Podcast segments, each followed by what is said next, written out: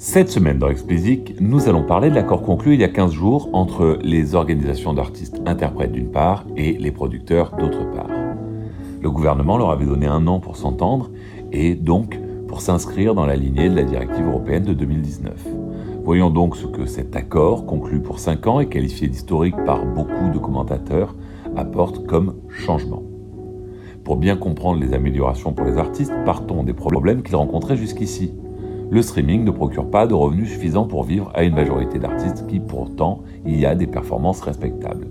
On s'est longtemps focalisé sur le mode de répartition des revenus par les plateformes, en croyant que passer du service-centric au user-centric résoudrait tous les problèmes pour finalement bah, réaliser que ça ne changerait pas grand-chose. Les organismes qui représentent les artistes-interprètes ont très tôt fait ce constat et ont tenté de déplacer l'attention sur ce qui était selon eux, le cœur du problème, la rémunération des artistes-interprètes principaux et celle des musiciens participant à l'enregistrement. Alors on en a déjà parlé maintes fois ici. Pour régler le problème de la rémunération des artistes, le plus efficace était certainement de traiter le problème à la racine, c'est-à-dire au niveau du contrat, les liant avec leurs producteurs.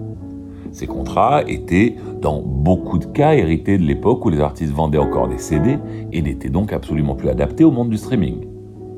Même si vous aviez un contrat plus récent, le taux était sujet à négociation et bien entendu, seuls les artistes bien établis pouvaient sortir gagnants de cette négociation.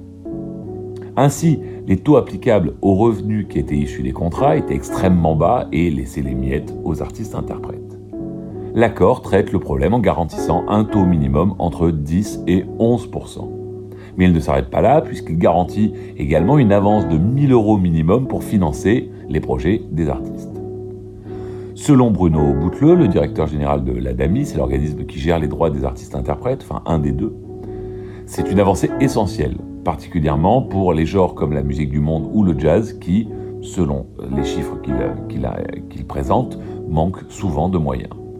Un fonds sera mis en place également pour aider les nouveaux artistes-interprètes et pour aider également les plus fragiles à financer leur création. Et tout cet argent sera prélevé sur les sommes que les DSP versent aux producteurs. Au-delà des artistes principaux, ce sont tous les musiciens qui sont concernés par l'accord. Ils toucheront un cachet supplémentaire de 100 euros lors de la mise en ligne de l'enregistrement et ensuite ils auront droit à une rémunération complémentaire qui se débloquera par palier, le premier palier étant à 7,5 millions de streams. Alors ça aurait pu être plus généreux pour eux, bien entendu, mais c'est déjà une avancée notable, d'autant plus qu'avec l'augmentation du nombre d'abonnés aux plateformes, ce chiffre de 7,5 millions de streams sera de moins en moins difficile à atteindre. Le seul bémol est que les DSP n'étaient pas partie prenante de cet accord, soit. Mais si on avait dû attendre qu'ils viennent à la table, on serait probablement encore en train d'attendre, justement. Le vrai enjeu va être la volonté des producteurs d'appliquer le dit accord. Pour les nouveaux contrats, on peut espérer que ce soit le cas et que ce soit la nouvelle norme quand on va signer un contrat. Mais qu'en sera-t-il pour les contrats déjà signés? Y aura-t-il des avenants pour adapter les contrats les plus anciens à l'accord qui vient d'être négocié? Un comité de suivi va être mise en place, nous annoncent les communiqués de presse. Tant mieux.